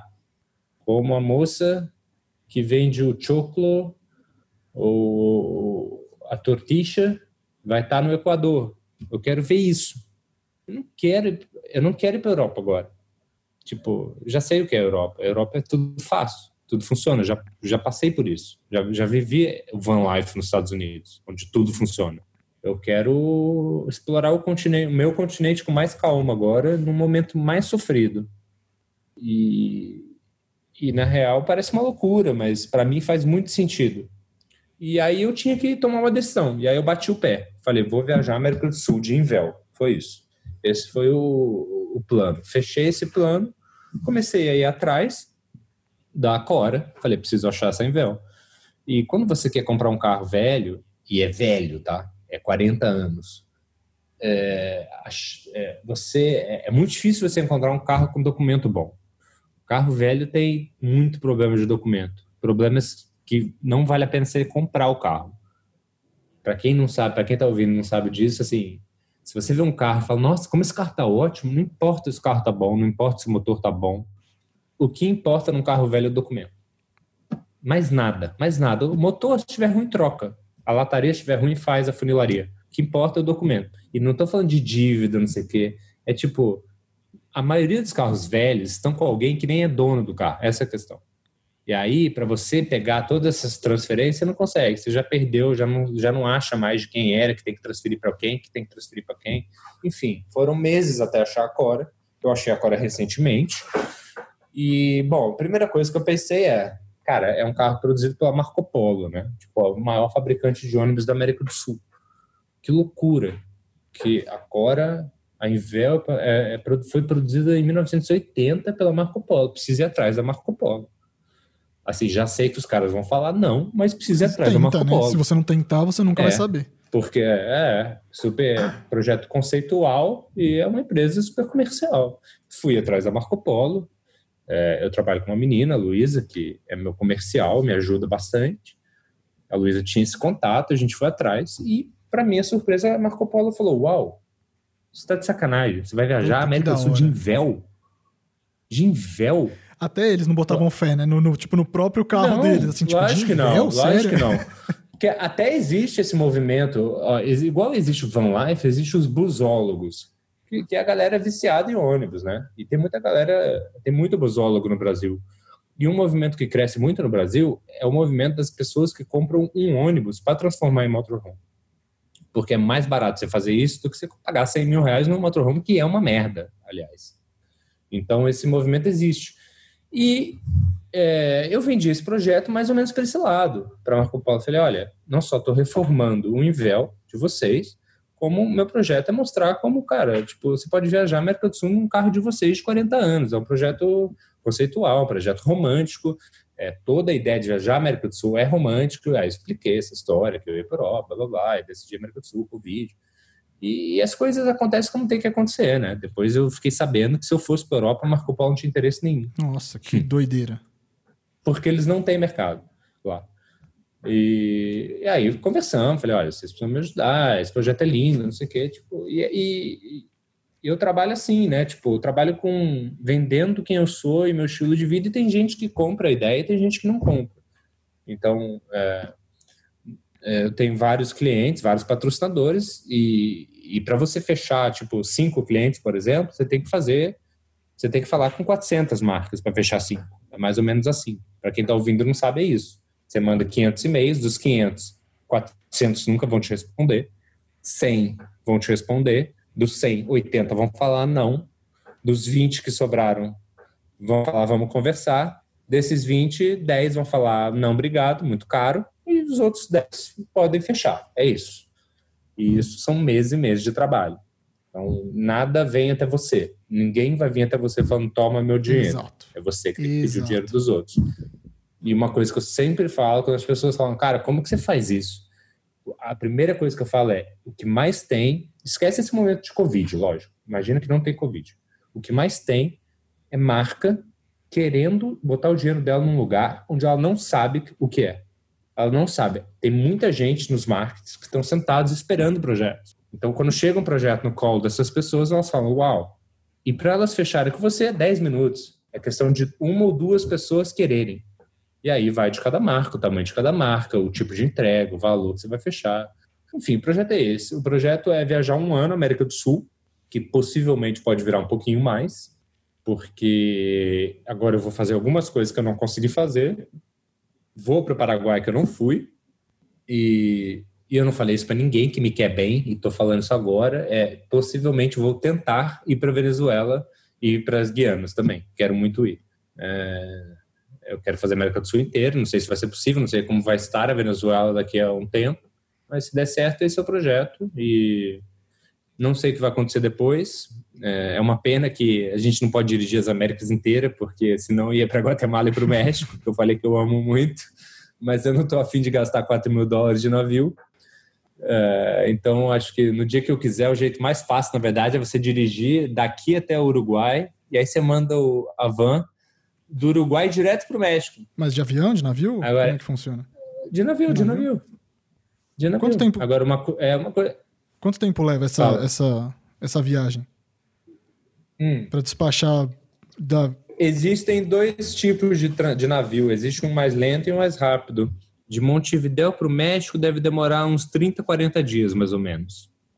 Do Panamá para a Colômbia, ou da Colômbia para o Panamá, demora quatro dias, mais ou menos. E, e uma coisa interessante, para quem tem essa vontade de, de mandar automóveis de navio, é que o preço não muda com as distâncias. Então, se você mandar do Panamá para Colômbia, que é só o canal do Panamá que separa, ou se você mandar de Montevideo para Portugal, ou para França, ou para Espanha, é, é, o mesmo preço. Interessante isso, Pensem né? nisso, pessoas. Você que tá aí tá é pensando em se mudar para a Europa e quer levar o seu, seu Fusca. Mas sabe por que, que é interessante? Porque você tem que pensar assim: quanto, quanto eu gasto por mês? Vamos lá, 2 mil dólares, vamos supor. Quanto você vai gastar por mês para chegar até o México dirigindo? Se você gasta 2 mil dólares por mês. Você vai gastar, você vai demorar mais ou menos uns seis meses para chegar, então já são 12 mil dólares, certo? Se você mandar de Montevideo para o México direto, são quatro. É um terço do valor. Já era. Ganhou. É, pronto. Pronto. Dá pra guardar o resto. Cara, ó, confesso que eu fiquei muito feliz a gente bater essa, esse nosso papo.